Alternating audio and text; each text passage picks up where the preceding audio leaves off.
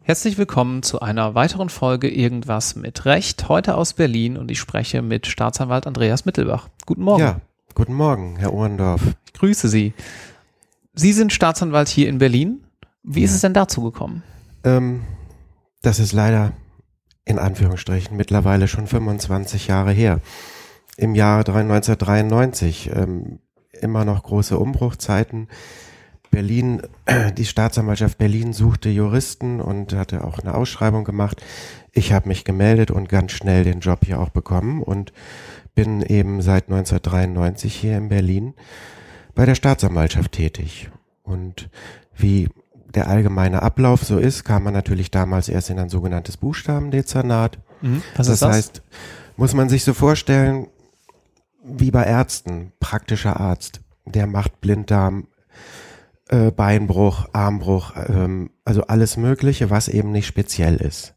Und demzufolge eben auch hier Buchstabendezernat heißt alle Delikte, die nicht ähm, speziell einer Spezialeinheit zugeordnet sind, wie Wirtschaft, Sexualdelikte, Raub und Mord äh, und sowas. Also Buchstabendezernat ist das äh, Gros der Straftaten auch, Körperverletzung und alles Mögliche. Und da wird man als Anfänger dann auch eingesetzt in der ersten Zeit und in so einer Buchstabenabteilung habe ich damals hier begonnen. Mhm. Können Sie vielleicht nochmals, auch für diejenigen Hörerinnen und Hörer, die sich vielleicht noch nicht so ausführlich in Ihrem Studium mit der StPO beschäftigt haben, die typischen Aufgaben der Staatsanwaltschaft skizzieren? Ja, typische Aufgaben der Staatsanwaltschaft, Staatsanwaltschaft, ähm, nicht äh, so wie meist in Funk und Fernsehen dargestellt, ähm, hat ein großes Büro und eine Sekretärin, ähm, sondern es ist viel praktische Arbeit und Ziel äh, der Staatsanwaltschaft ist natürlich, wie es so schön heißt, Durchsetzung des staatlichen Strafanspruchs. Das heißt Strafverfolgung, also Ermittlung der Tat und ähm, dann äh, den entsprechenden Beschuldigten zur Anklage bringen und auch ein Urteil erwirken und letztendlich dann auch die Strafvollstreckung. Also sprich Strafvollstreckung, Durchsetzung des staatlichen Strafanspruches und da muss man auch darauf achten, da bewegt man sich natürlich immer in einem Spannungsfeld, ähm, was natürlich die Studenten äh, noch mehr präsent haben als später in der Praxis, ohne zu sagen, dass es vielleicht ganz verloren geht. Grundrechte, sehr wichtig, dass eben dieses Spannungsfeld zwischen dem Strafanspruch, der durchgesetzt werden soll, und andererseits eben die Grundrechte und insbesondere Beschuldigtenrechte, die hier in einer gewissen Balance gesetzt werden müssen und insbesondere keine Straf, äh, Durchsetzung des Strafanspruches, Strafvollstreckung um jeden Preis. Ist eben begrenzt durch Grenzen, an die man stößt, die im Rahmen der STPO durch Beweisverwertungsverbote festgelegt sind, dass eben äh, nicht mit allen Mitteln hier der Zweck heiligt die Mittel, kann man da nicht sagen, Strafvollstreckung betrieben wird, sondern es endet immer da, wo eben Grundrechte und insbesondere Beschuldigtenrechte tangiert werden. Da muss man gucken, dass sich da die Balance hält und schlimmstenfalls lässt sich der Strafanspruch eben nicht durchsetzen, die Strafverfolgung, wenn man an Beweisverwertungsverboten oder sonstigem scheitert. Das ist dann halt mhm. manchmal so. Ne? Das ist ja ganz spannend. Also zum einen, dass es jetzt nicht nur darum geht, ich sag mal, um jeden Preis Strafansprüche auch zu vollziehen, beziehungsweise zu Urteilen zu gelangen, sondern eben auch, man hört es ja auch schon bei dem Studium, die Staatsanwaltschaft als objektivste Behörde der Welt, ja. da entsprechende Beschuldigtenrechte zu wahren. Ja, ja. Ganz wichtig bei der Gelegenheit, ähm, man mag es kaum glauben, äh, steht auch ausdrücklich in der Strafprozessordnung, also wenn man da mal reinschaut, Paragraph 160 Absatz 2. Ähm, die Staatsanwaltschaft hat nicht nur belastende, sondern auch entlastende Umstände zu ermitteln, was hier in der Praxis ähm, ziemlich, äh, ja, muss mich vorsichtig ausdrücken, ziemlich verloren gegangen ist. Äh, Hauptziel ist eigentlich hier belastende Umstände zu ermitteln, um eben den Täter zu überführen. Aber in der Strafprozessordnung als solches, und daher kommt eben auch ähm, der Ausdruck, die Staat, Staatsanwaltschaft als objektivste Behörde der Welt, auch objektive Umstände, natürlich entlastende Umstände, die für den Beschuldigten sprechen und eventuell dann eben zu einer Einstellung oder zu einem Freispruch führen, ist die Staatsanwaltschaft von Amts wegen quasi verpflichtet, auch das zu ermitteln. Und das kann man eigentlich ähm, gar nicht oft genug mal wieder in Erinnerung rufen, mhm. weil ähm, das in der Praxis doch manchmal verloren geht. Wie sieht denn so eine Ermittlung beziehungsweise ein typischer Tag von Ihnen aus? Muss man sich das so vorstellen wie im Fernsehen? Sie hatten es eben schon angesprochen, wahrscheinlich ja nicht. Ja, nee. Was machen Sie denn, wenn Sie ermitteln? Ähm, ja, also der typische Tag, ich komme in mein Büro, habe da meistens schon halt Berge von Akten liegen. Also es ist viel Büroarbeit, Papierkram, dass man eben in den Akten arbeitet und Briefe diktiert oder sonstige Sachen, ähm, um das Verfahren voranzubringen aus den Akten. Also wie beim Anwalt, der eben auch anhand seiner Akten das Gros äh, die Sache bearbeitet. Daneben natürlich, und das ist natürlich auch spannender und interessant, viele Besprechungen mit äh, Polizeibeamten oder bei mir im speziellen Bereich in der Wirtschaftskriminalität eben auch mit Finanzbeamten, Steuerfahndern, dass die zu mir ins Büro kommen, wir uns zusammensetzen und ähm, ja, wie auch in so einer Krimiserie, dass wir ja so am Konferenztisch äh, manchmal sitzen und ähm, die weitere Vorgehensweise in den Ermittlungen besprechen, ob man eventuell irgendwo durchsucht, ob man eine Telefonüberwachung startet, ob man Observationen startet, also quasi ähm, so eine Art Schlachtplan für das Verfahren entwickelt im Gespräch. Also und auch äh, ich selbst mache so manchen Außeneinsatz, dass ich eben auch zu den entsprechenden Ermittlern hinfahre ins äh, LKA oder äh, zur Steuerfahndung und dass man eben da bei den äh, Kollegen vor Ort bespricht, wo e-, eben auch das ganze Material, dann sitzt man dort im Büro und die haben im Hintergrund ungefähr 500 Leitsordner, die sie in der Sache schon sichergestellt haben und ausgewertet werden müssen. Und in dieser Atmosphäre bespricht man dann das weitere Vorgehen, wie ähm, eben in dieser Sache gehandhabt werden soll. Mhm. Wie oft kommen solche Außeneinsätze vor? Ähm, ab und zu, vielleicht so alle zwei, drei Monate so ein Außeneinsatz. Gibt allerdings auch spannendere Außeneinsätze beispielsweise. Und ich denke mal, das hätten Sie mich noch gefragt, aber dann antworte ich einfach mal, äh, Durchsuchungsaktionen. Mhm. Also da kann man natürlich als Staatsanwalt mitgehen. Organisation macht die Polizei. Man selber geht eigentlich nur mit, trägt die Verantwortung und guckt sich die Sache mehr oder weniger von oben an. Man ist also bei solchen Durchsuchungsaktionen auch ziemlich behütet. Die äh, eigentliche Arbeit in Anführungsstrichen macht die Polizei dann unter Umständen mit Uniformierten, wenn es ein bisschen heftiger wird, aber ansonsten eben mit den Kriminalbeamten, die äh, auch die entsprechenden Vorkehrungen da treffen, dass man eben morgens um sechs da klopft, äh, privat oder eben auch in dem Büro, je nachdem man es aufmacht und sagt so, herzlich, äh, herzlichen guten Tag, hier ist die Staatsanwaltschaft, hier ist der Durchsuchungsbeschluss und jetzt arbeitet mal keiner weiter und wir werden hier ihren Laden in Anführungsstrichen vorsichtig auseinandernehmen und auch bitte da hinten nicht mehr telefonieren.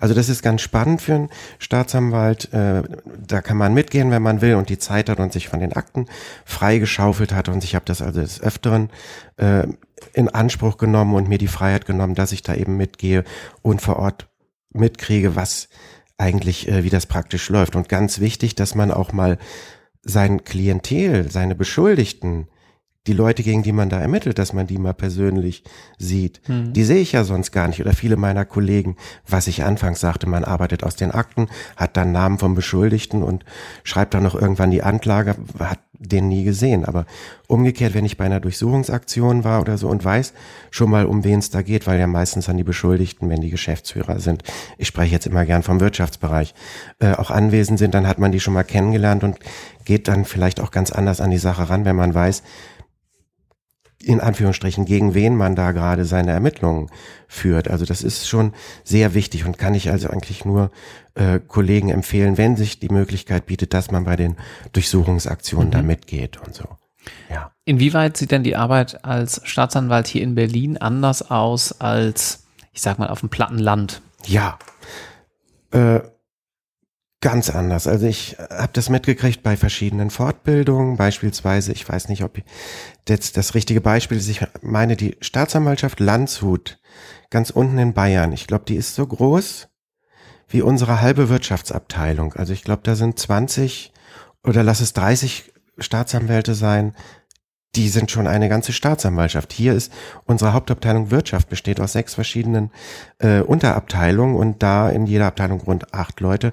Also wir sind schon 50 Leute in der Wirtschaftsabteilung, Hauptabteilung Wirtschaft, ähm, quasi zweimal die Staatsanwaltschaft Landshut. Also mhm. das macht quasi die Dimension klar. Ähm, Berlin, größtes Kriminalgericht Europas, ist ist der Brennpunkt, ist der Schwerpunkt. Also die Fälle, mehrere tausend, verteilt auf die ganze Staatsanwaltschaft, haben wir hier natürlich mehrere tausend Fälle, die wir hier bearbeiten und eben auch die Möglichkeit, was vielleicht schon durchgekommen äh, ist, dass wir uns hier spezialisieren können. Also wir haben Spezialabteilungen in der Wirtschaft, die sich nur mit Steuern befassen, nur mit Geldwäsche befassen oder dann wiederum nur mit Insolvenzrecht und ähm, auch sonstige diverse Spezialabteilungen, die ähm, sich also auf Kriminalitätsphänomene spezialisieren können und umgekehrt Staatsanwaltschaft auf äh, dem Plattenland oder im Gebirge oder na, in der Provinz, äh, die müssen eben alles machen und dann wird dann auch Steuern und Wirtschaft von dem Kollegen gemacht, der dann auch danach äh, gleichzeitig einen Raub oder sonstiges bearbeitet. Mhm. Ähm, ohne das jetzt irgendwie äh, zu bewerten. Also die müssen alles machen und wir hier in unserem großen Laden äh, können uns spezialisieren, haben natürlich auch viel mehr Fälle. Das ist also quasi der Unterschied, dass man hier, wie eingangs dieses Beispiel in der Ärzteschaft, ich denke mal so diese Provinzstaatsanwaltschaften sind so Polikliniken, der Begriff aus der DDR. Da gibt's alles und wir hier sind halt speziell und ich betrachte mich hier eher vielleicht wie so ein Röntgenarzt oder so, also mhm. so speziell. Sie haben gerade schon angesprochen, die Anzahl der Straftaten, ähm, die Sie hier in Berlin dann auch letztlich bewältigen. 520.437 Straftaten wurden im letzten Jahr in Berlin erfasst, was eine leicht rückläufige Quote übrigens darstellt. Mhm. Hiervon sind ähm, übrigens nur 91 Tötungsverbrechen. Vielleicht auch ganz interessant für unsere Zuhörerinnen. Da fragt man sich, wo liegt denn das Gros der Straftaten? Was ist denn so das häufigste? Das häufigste ist Feld, Wald und Wiesen. Diebstähle, besonders schwere Diebstähle, äh, Einbrüche oder sonstige Sachen, Körperverletzung, äh, Schwarzfahren, obwohl das nicht von der Staatsanwaltschaft, sondern hier, hier speziell von der Amtsanwaltschaft behandelt wird. Ja, hier und da mal ein Raub, Urkundenfälschung, also diese ganzen in Anführungsstrichen Allerweltsdelikte, die machen das Gros aus. Also und auch nochmal hier das Beispiel mit 91 Tötungsdelikten. Äh, auch wieder nicht so wie im Fernsehen. Hier passiert nicht jeden Tag ein Mord. Also es ist schon sehr selten. Und wenn äh, Tötungsdelikte aufkommen ähm, und es ist natürlich dann auch durch die Presse oder so nach außen äh, propagiert, das ist schon sehr selten. Und ich meistens ist es dann irgendwie auch im obdachlosen Milieu, dass der eine dem anderen vielleicht mal den Schädel eingeschlagen hat, weil die sich um eine Flasche Schnaps gestritten haben. Der klassische spannende Mordfall, wie man es aus dem Fernsehen kennt oder so, das ist ganz, ganz selten mhm. hier. Also Sie hatten gerade die Amtsanwaltschaft angesprochen. Das ist noch eine Besonderheit, die es das hier ist, gibt. Ja, eine Was Besonderheit, genau die gibt's in Frankfurt, glaube ich, und in Berlin. Das sind quasi kleine Staats, also in Anführungsstrichen kleine Staatsanwälte, das sind fortgebildete Rechtspfleger, die staatsanwaltschaftliche Tätigkeit ausüben können für bestimmte Delikte, Privatklagedelikte. Beleidigung, ähm, Nötigung oder und auch teilweise so Verkehrsdelikte und auch Betrugsdelikte bis zu einem gewissen Schadensrahmen von, glaube ich, 2000 oder bis 5000 Euro. Also die machen auch das Gros, bearbeiten auch das Gros der Straftaten, aber eben hauptsächlich ähm, wie gesagt, Privatklagedelikte oder sonstige Delikte, die eben nicht so eine große Relevanz haben, aber eben auch in, um uns den Rücken frei zu halten. Also die Amtsanwaltschaft in Berlin hat eben auch ein enormes Pensum und ich denke hier, was Sie gerade sagten, über 500.000 erfasste Straftaten, da sind bestimmt zwei, zwei die, also die Hälfte äh, dieser Straftaten ist im Bereich der Amtsanwaltschaft dann wohl mhm. angegliedert, ne? Und ähm, weil es eben doch kleinere Sachen sind die aber auch richtige staatsanwaltschaftliche Kompetenz haben und die Sachen auch dann vor Gericht vertreten. Könnten Sie vielleicht auch nur für Ihren Bereich sagen, dass es einen typischen Täter gibt? Also wenn Sie jemanden skizzieren müssten, wie sieht der aus? Ja, schwierig. Also typischer Täter, jeder von uns kann Täter sein. Mhm. Und ähm, mein Bereich, ich hatte es schon angedeutet, ich bin im Bereich Wirtschaft, hauptsächlich Steuerdelikte und Zollvergehen. Und ähm, im Bereich der Wirtschaft also äh, Steuerhinterziehung. Und in, ich will mal sagen, in jedem von uns steckt potenziell ein Steuerhinterzieher. Das sieht man den Leuten nicht an. Die sind meistens sympathisch. Das sind Leute, mit denen man sicher auch Kontakt hat. Oder ich habe mal früher gesagt, dass die äh, Klientel, die ich hier habe, die Steuerhinterzieher, das könnten auch befreundete äh, Bekannte meiner Eltern sein. Oder mit denen war man bestimmt schon mal essen. Also das sind quasi Leute wie du und ich, der Steuerhinterzieher als solches ähm, das sieht man ihm ja nicht unbedingt an. Und gerade Steuerhinterziehung im Kleinen, wenn man ehrlich ist und hat vielleicht mal das ein oder andere Buch auf seiner Steuererklärung angegeben, was eigentlich gar nicht irgendwie äh, dienstlich oder sonst wie veranlasst war, da fängt es dann schon an. Das ist, muss nicht immer im Bereich von mhm. Uli Hoeneß liegen, ja. Also kurz zusammengefasst, äh, im Wirtschaftsbereich kann eigentlich jeder, der Geld braucht, äh, zum Straftäter werden. Vielleicht gehen wir aber noch mal kurz darauf ein, ob man mit dem einen Buch, nicht dass jetzt alle so viel Angst bei ihrer Steuererklärung haben, schon bei der Staatsanwaltschaft landet. Also wann ist das denn für Sie relevant? Ähm, ja, also es kommt drauf an. Also das ist insofern relevant. Ich hatte auch schon mal einen Fall, ähm, wo der ähm, Bademeister als Arbeitsmaterial den Bikini seiner Frau absetzen wollte.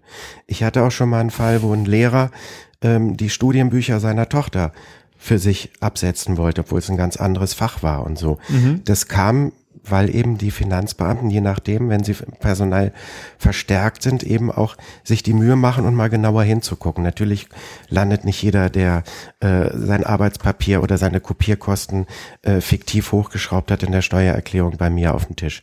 Ist nur mehr so ein moralischer Appell, dass man, wenn man über andere richtet und was eben auch in der Bevölkerung inzwischen viel passiert, erstmal vielleicht bei sich guckt und so, ob man da alles richtig macht. Mhm. Aber ansonsten Steuerhinterziehung als solches landet bei mir nur auf dem Tisch, wenn es im größeren Bereich ist. Und da eben hauptsächlich oder meistens im wirtschaftlichen Verkehr entweder der Unternehmer, der seine Einnahmen nicht richtig erklärt hat oder ähm, sonstige Scheinfirmen in Anführungsstrichen, also die Firmen, die es gar nicht gibt, erst recht nicht den Warenverkehr, den die angeblich haben und schon gar nicht die Scheinrechnungen, die dann steuerlich geltend gemacht werden. Also alles fiktive Luftschlösser, solche Geschichten, die habe ich auf dem Tisch. Mhm weil Sie gerade auch schon die Bevölkerung ansprachen. Ein Begriff, der auch immer wieder fällt im Zusammenhang mit der Staatsanwaltschaft, sind Intensivtäter, gerade auch in Berlin.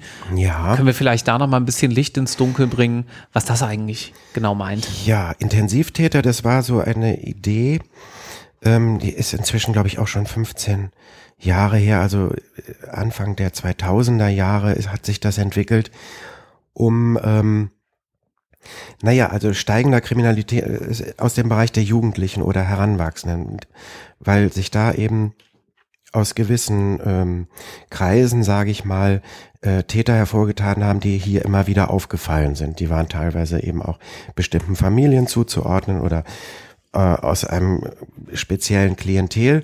Und um diese sich dort leider entwickelnden Täter und deren kriminelle Karriere möglichst äh, unter Beobachtung zu halten oder versuchen dagegen zu wirken, hat man eine Intensivtäterabteilung eingerichtet mit Staatsanwälten, die quasi na, fast so eine Art Stammkundendatei hatten. Also im Prinzip immer dieselben Täter, die inzwischen vielleicht schon 15 bis 20 Mal verurteilt wurden, entsprechend viele Eintragungen im Register haben. Ich glaube, zum Intensivtäter steigt man erst auf, äh, stieg man auf, wenn man so zehn mindestens zehn Eintragungen im Register hatte, dann wurde man in dieser speziellen Abteilung als beschuldigter Täter äh, behandelt und hatte quasi seinen eigenen Staatsanwalt, der einen immer wieder begleitet und strafrechtlich verfolgt. Und mhm. diese Intensivtäterabteilung gibt es also heute teilweise auch noch und inzwischen sind ist schon fast lustig. Die Sensitivtäter sind auch älter geworden, sind jetzt nicht mehr im jugendlichen oder heranwachsenden Bereich, sondern auch noch in Anführungsstrichen als Intensivtäter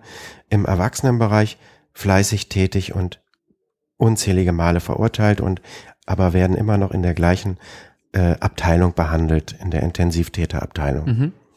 Ja. Sie sprachen eben schon den Bademeister, der den Bikini von seiner Frau von der Steuer absetzen wollte, an. Ja. Können Sie vielleicht noch mal ein, zwei andere spektakuläre Verfahren, die Sie so hatten in den Jahren, ja, skizzieren oder aufzeigen?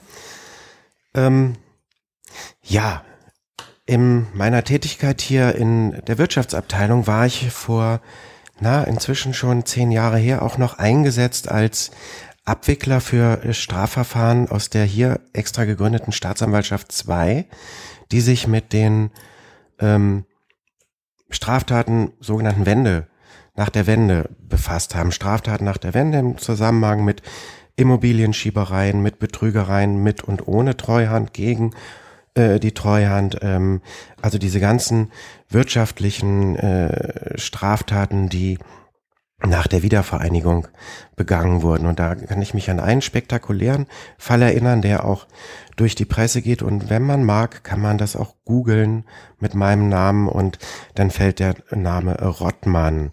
Ähm, das war also ein äh, Geschäftsmann aus Essen, ein Babcock-Manager, der ähm, sich zur Aufgabe machte, ach, ich will mal eine große Firma haben und hat hier dann zusammen mit äh, Schweizer Kollegen, hat also so eine kleine Gruppe gebildet, eine Käuferinteressengemeinschaft, hat hier die äh, WBB Wärmeanlagenbau gekauft, 1992, also das größte äh, Kraftwerksbauunternehmen, was die DDR noch zu bieten hatte, die mhm. Millionen von Grundstücken im Rücken hatten, von Leipzig äh, angefangen bis hier in Berlin in, der, in bester Lage. Äh, und der Clou war einfach schon am Anfang ging es damit los, dass diese äh, Käufergemeinschaft den Kaufpreis als solches für diese Firma, die waren nur knapp zwei Millionen, mit wie auch immer die das hingekriegt haben, mit Krediten, mit belasteten, mit dem, die haben die Grundstücke dieser Firma belastet, um im Vorhinein, um den Kaufpreis davon zu finanzieren. Mhm. Haben also quasi gar nichts bezahlt für die Firma.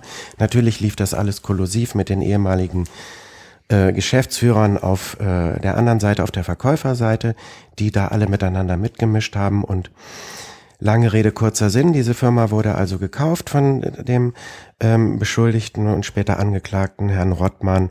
Und nach kurzer Zeit, also nach zwei Jahren, kam dann die Insolvenz. Und die hatte den Hintergrund, dass ähm, quasi aus der Firma was von vornherein die Absicht war, nicht die weiterzuführen, 500 Arbeitsplätze zu erhalten, sondern einfach nur das Geld rauszuziehen und sämtliche Grundstücke, äh, die ich gerade nannte, die im Besitz dieser Firma waren, waren auf einmal im Besitz einer Schweizer Hintergrundfirma, mhm. die von dem beschuldigten Rottmann hier ähm, geleitet und kontrolliert wurde. Also das war ein sehr spektakulärer Fall, insbesondere weil man ihm nicht gleich auf die Schliche kam, sondern es hat gut zehn Jahre oder, oder acht Jahre gedauert und er hat sich acht Jahre in England in Anführungsstrichen versteckt, bis man ihn dann mit einem Auslieferungsersuchen endlich herholen konnte. Nach acht Jahren kam es zum Urteil und ähm, letztendlich hat Wie sah er, das Urteil aus?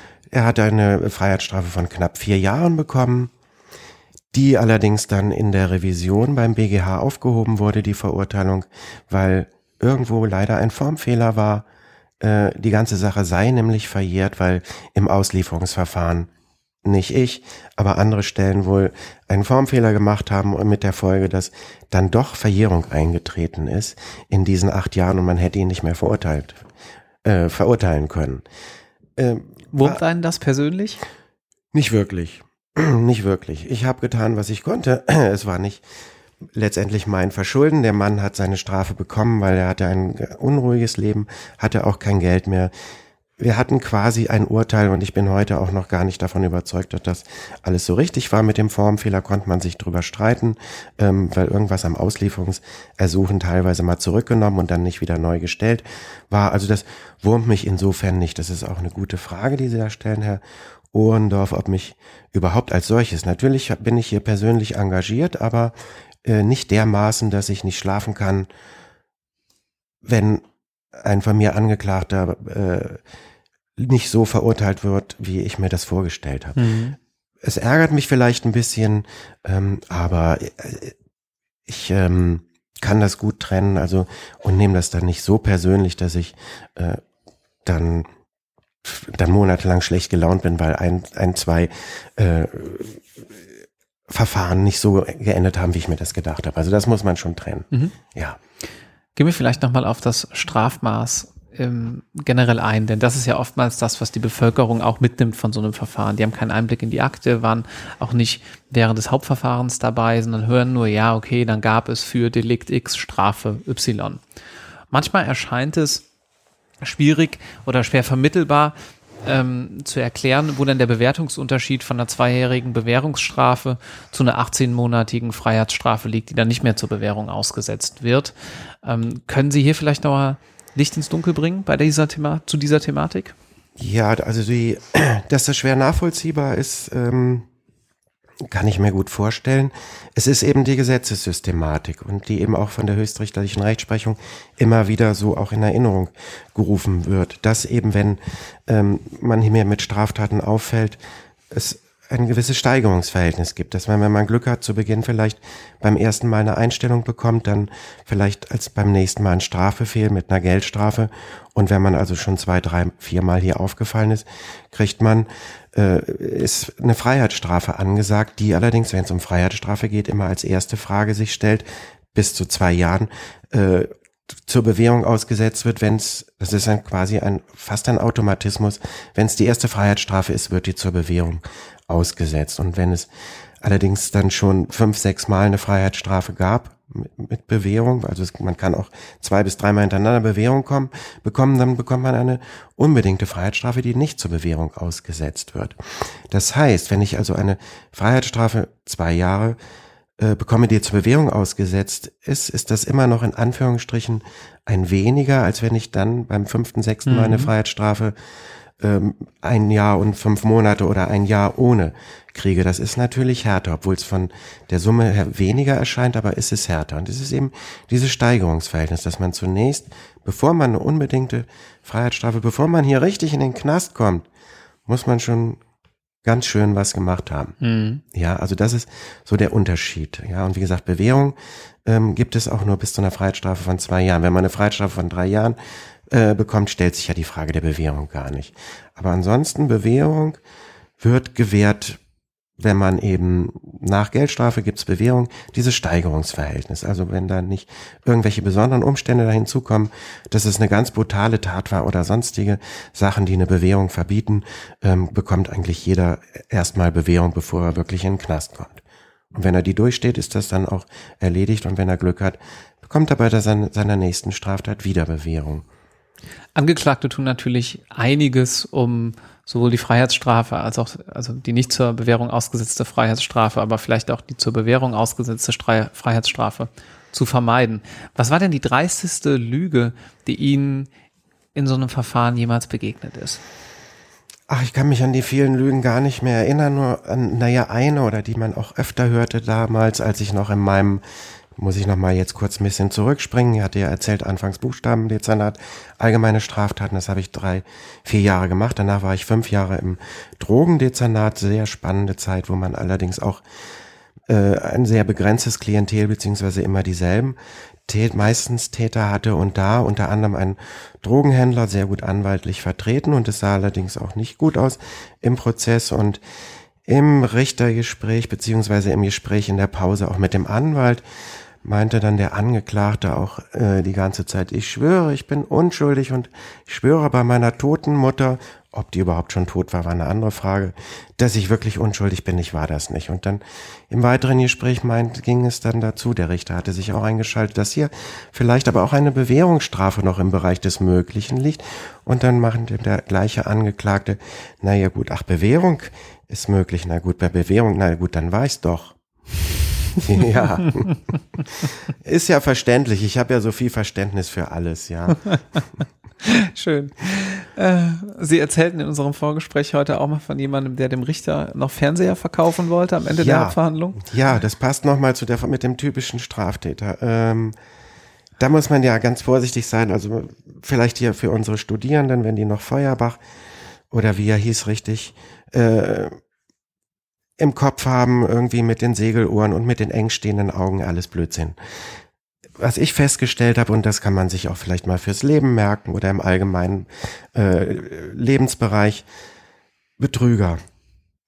Betrüger sind sehr sympathisch, sind fast immer sehr sympathisch und sehr eloquent. Das heißt, können sich wunderbar ausdrücken. Betrüger schaffen das auch gleich eine gewisse Gesprächsharmonie herzustellen. Also im Prinzip, Betrüger sind meist sehr nette Menschen. Also deshalb sind sie ja eben Betrüger und erfolgreiche Betrüger, bis sie dann letztendlich hier landen und hatte auch schon viele Betrüger, beziehungsweise ich kann von mir behaupten, ich höre die ersten Sätze in mir. Ich weiß gar nicht, um was es geht, oder ich komme in den Gerichtssaal in die Verhandlung. Ich sehe den Angeklagten, also wenn ich zu früh komme, mein Prozess beginnt noch nicht, ich gucke mir was an, sehe, höre den Angeklagten, denke ich, ach, hier geht's bestimmt um Betrug.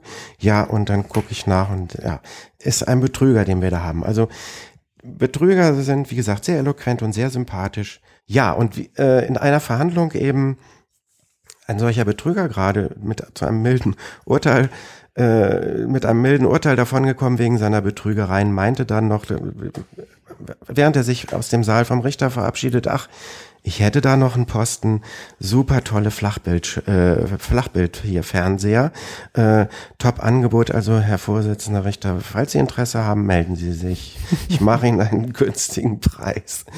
Da haben wir nur alle zusammengerufen, jetzt ist aber gut raus. Ja. Ja, gut. Ne?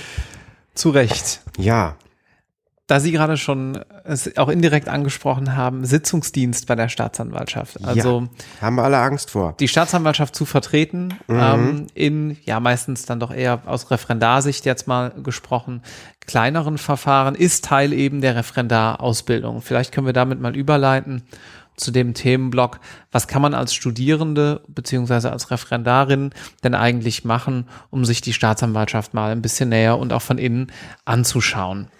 Ähm, ja, also da gibt es Möglichkeiten. Fangen wir mal an mit den Studierenden. Ich meine, es ist sogar, äh, gehört ja mit zum, zum Studium, zum Plan, zum vorgeschriebenen Plan, dass man Praktikum bei der Staatsanwaltschaft äh, machen kann, also bei der Staatsanwaltschaft Berlin insbesondere. Ich hatte auch schon den ein oder anderen hier ähm, Praktikanten, Studierenden. Ist für ähm, den Studierenden ganz interessant, dass er sich mal hier, das ist glaube ich für einen Monat oder für sechs Wochen, einen Einblick verschaffen kann, richtig arbeiten, aber das erwarte ich auch gar nicht. Äh, kann man mit ihm natürlich nicht, weil, aber man kann ihm alles Mögliche zeigen. Also da gibt's die Möglichkeit, dass man eben das sogenannte Pflichtpraktikum hier nach entsprechender äh, Voranmeldung über unsere Verwaltung bei der Staatsanwaltschaft äh, machen kann, um überhaupt hier mal reinzuschnuppern und vielleicht hinterher auch zu sagen, ui, also da will ich bestimmt nicht hin. Oder umgekehrt, das ist das, was ich immer machen wollte. Für Referendare als solches, die dann hier hinkommen, insbesondere eben die Frage, ah, ich habe halt mein Referendariat, also meine Station in der, bei der Staatsanwaltschaft, Vorbereitung ist alles. Und da eben auch Initiative zeigen, mhm. kann ich nur sagen. Und nicht wie die, die Lämmchen äh, mal gucken, äh, wo ich da hinkomme und wo der liebe Gott mein Schiffchen hinfährt. Also erlebe ich auch manchmal, wenn ich die Referendare frage, und in meinen Arbeitsgemeinschaften, wissen sie schon, wo sie hinkommen? Nö, weiß ich noch gar nicht, mal gucken und so, was die mir da geben.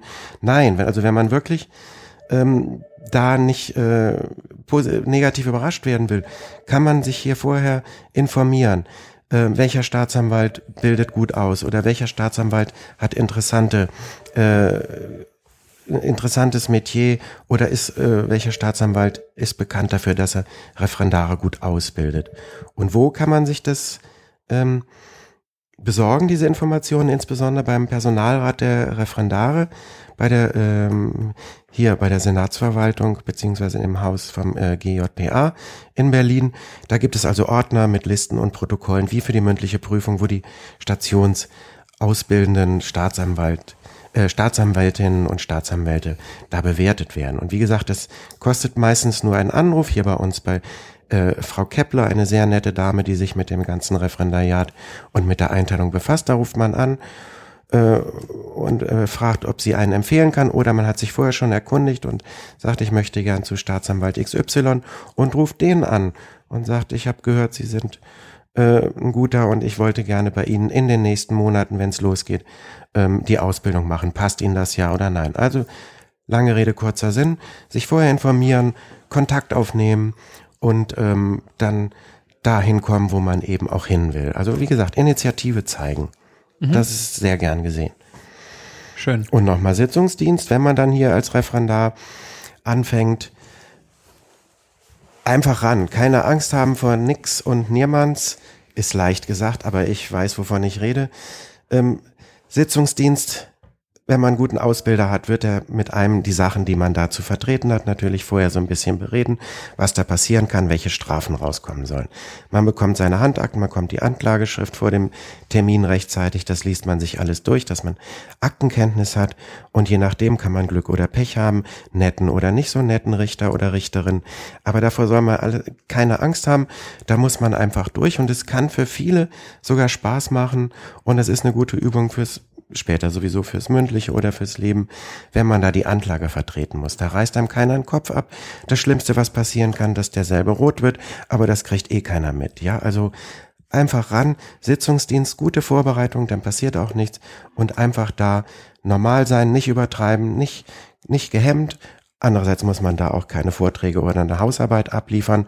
Äh, kurz und knapp, wie die Sache ist, rechtlich darstellen, nicht zu viel sagen, nicht zu wenig und sich da so gut wie möglich selbstbewusst darstellen.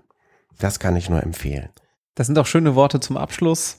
Ich ja. danke Ihnen ganz herzlich für das Gespräch, war sehr interessant und hat hoffentlich dem einen oder anderen, der einen oder anderen auch Mut und Lust auf die Staatsanwaltschaft gemacht. Ja, das hoffe ich auch. Hat mir auch sehr viel Spaß gemacht, Herr Ohrendorf, und ich hoffe, dass meine Ausführungen hier vielleicht wirklich den einen oder anderen motiviert haben. Also, wie gesagt, kommt zur Staatsanwaltschaft. Muss jeder selber wissen, ob es was für einen ist oder nicht. Aber wenn man hier mal reinschnuppert oder hat es im Referendariat gemacht, dann kann man ja feststellen, das will ich machen. Oder man sagt, alles, nur das nicht. Aber das muss jeder selber wissen und wir freuen uns immer auf neue Kollegen und Kolleginnen. Ja. Danke. Ciao. Danke, Herr Ohrendorf.